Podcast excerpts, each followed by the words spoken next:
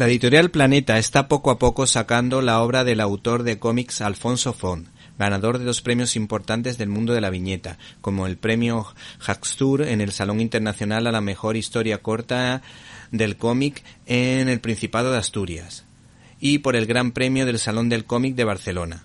Y si hace unos meses pudimos disfrutar de La Flor del Nuevo Mundo, que desmontaba la leyenda negra sobre los conquistadores españoles, alabando la labor de los misioneros en América, en esta ocasión le toca el turno a una de sus más famosas creaciones, Taxi. Se trata de un integral que contiene tres historias tituladas El laberinto del dragón, Un crucero al infierno y La fosa del diablo.